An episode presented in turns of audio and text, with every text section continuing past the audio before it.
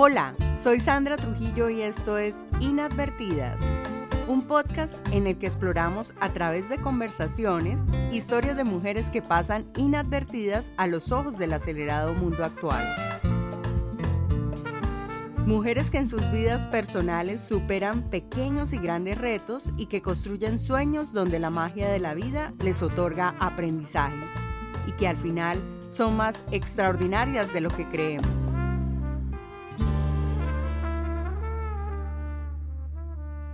Hola mis queridos oyentes, espero que estén muy bien. Hoy estamos experimentando un nuevo formato aquí en Inadvertidas. Vamos a hablar en este espacio, voy a hablar en este espacio porque hoy no me acompaña una mujer, sino voy a hablar de una mujer inadvertida. También vamos a hablar de películas, de artículos, de libros que hablen sobre mujeres que no han sido muy visibilizadas en Colombia y en diferentes países. Hoy estaremos, por supuesto, para comenzar con una colombiana, una colombiana que se llama Patricia Cardoso. Patricia Cardoso es una bogotana, hija de una pareja de arquitectos, que cuando Tenía ocho años, creó su propio cine con cajas de cartón, palillos y un rollito de papel en el que dibujaba y la película la llamó Las vacas gordas y vacas flacas, que era su historia familiar o los momentos que ella pasaba junto a sus padres. Su sueño siempre fue contar historias. Le gustaba dibujar historias en tarjetas bibliográficas, admiraba mucho a Gabriel García Márquez por la forma como describía la cultura popular colombiana y a ella le hubiese encantado por eso estudiar escritura. Ella nunca pensó en ser directora de cine porque creía que era más difícil que ser astronauta. ¿Cómo les parece esa comparación? Cuando creció, no se hacía cine casi en Colombia. Ella comenta que la primera película colombiana que ella vio fue a sus 21 años, cuando estaba ya en la universidad. Bueno, entonces ustedes se preguntarán, ¿ella qué estudió?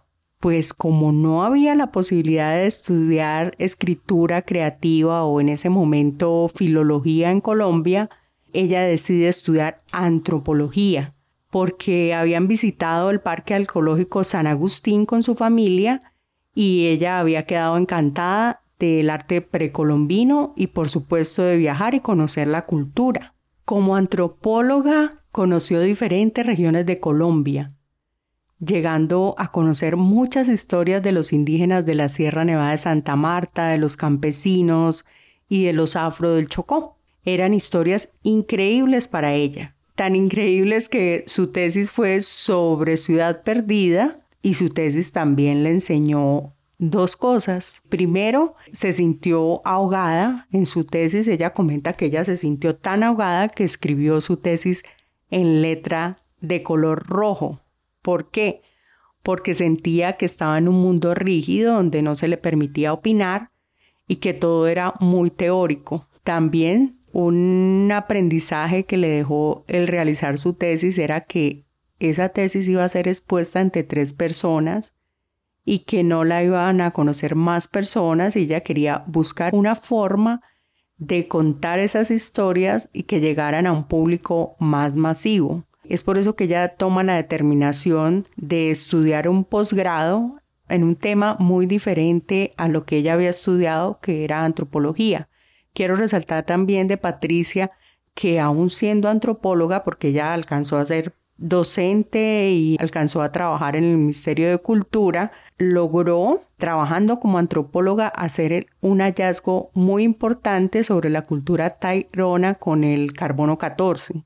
Entonces esa mujer también fue brillante como antropóloga, que fueron sus estudios académicos formales. Y bueno, también el cine es parte de ella porque, como les contaba anteriormente, ella quiso cambiar para poder llegar de una manera diferente, de una manera masiva, con historias a las personas.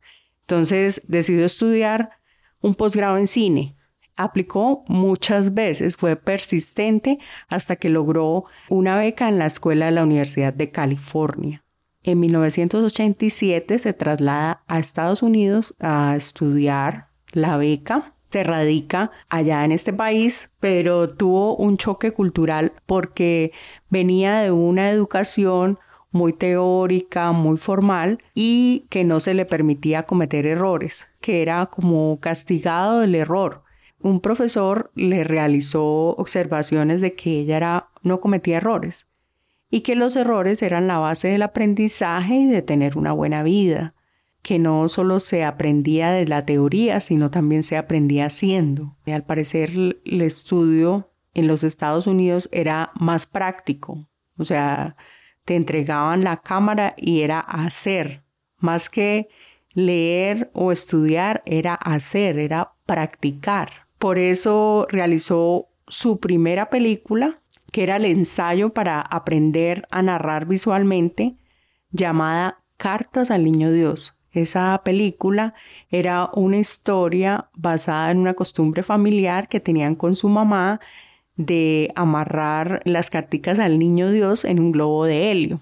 ¿Y cómo les parece que esa película, que simplemente era un ensayo y era la primera película de Patricia, obtuvo muchos premios y fue a muchos festivales? Le fue muy bien con esa película. Además que también un profesor le dijo a ella que hiciera una película sobre una historia que ella conociera que fuera de su aprecio, que la conociera bien, porque de esta manera ella iba a entender o iba a tener esa fuerza y esa pasión por lo que ella estaba haciendo.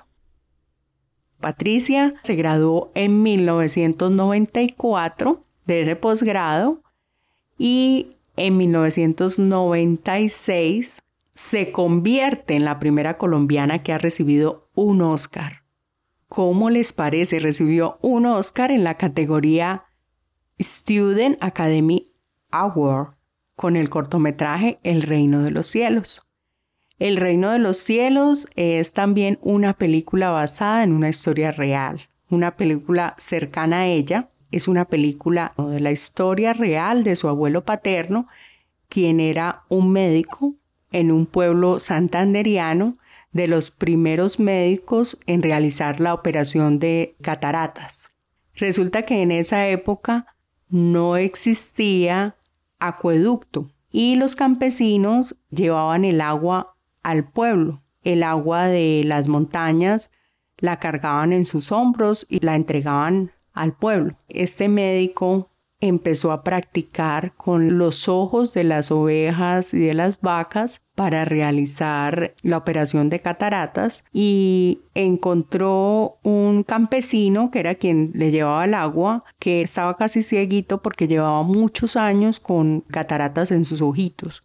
Entonces le propuso que si le hacía la operación y que si había algún riesgo, él correría como con los gastos del entierro y también se haría cargo de su familia. Entonces este campesino aceptó hicieron esa operación en el comedor de su casa. La abuela fue la enfermera, cuenta muy graciosamente Patricia que la abuela fue la enfermera y que la operación fue todo un éxito. Lo que sucedió después de esto es que ese campesino tuvo dificultades después para adaptarse al mundo porque él ya conocía las calles, identificaba por dónde caminaba cuando no tenía tanta visión.